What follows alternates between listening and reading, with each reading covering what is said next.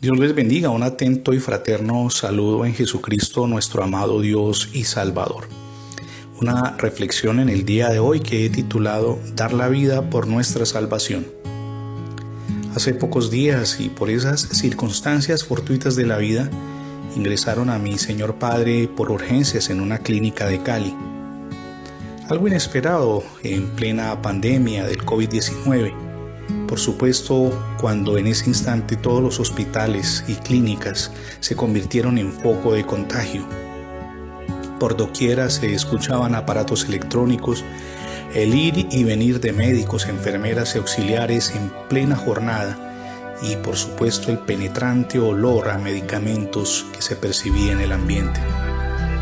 Esa situación en medio del azar que despierta tener un familiar en una clínica y en esas circunstancias, me llevó a reflexionar en varias cosas. Número uno, ¿debería usted y yo en unas circunstancias difíciles permitir que el desespero nos agobie? Por supuesto que no.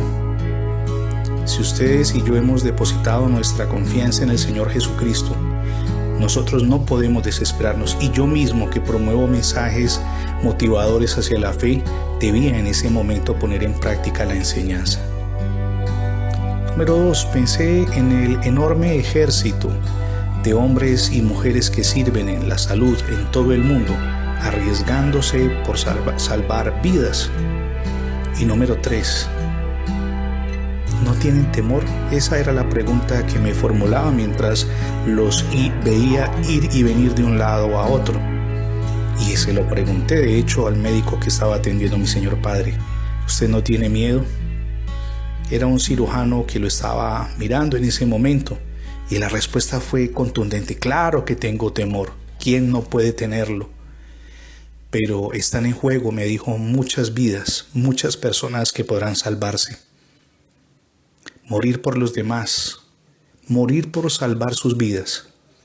Un pensamiento que todavía ronda mi mente al momento de hacer esta grabación y que sin duda afecta positivamente el pensamiento de ustedes también.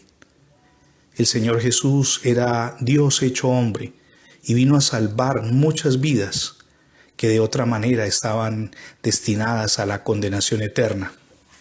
En Juan 3:16 leemos, porque de tal manera amó Dios al mundo que ha dado a su Hijo unigénito para que todo aquel que en Él cree, crea, no se pierda, mas tenga vida eterna. Es gracias a la obra de Jesús que ustedes y yo tenemos asegurada la salvación.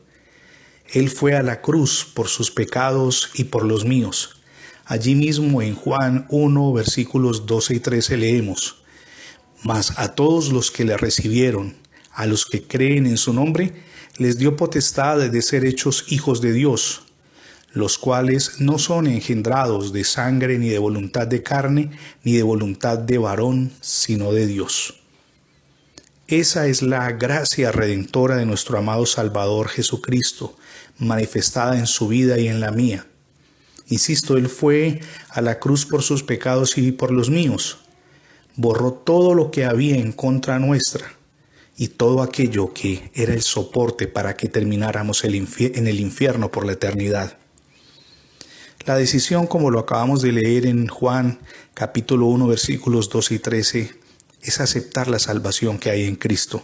Dios no nos obliga, es una determinación que cada uno de nosotros debe tomar de manera libre, pero de manera consciente.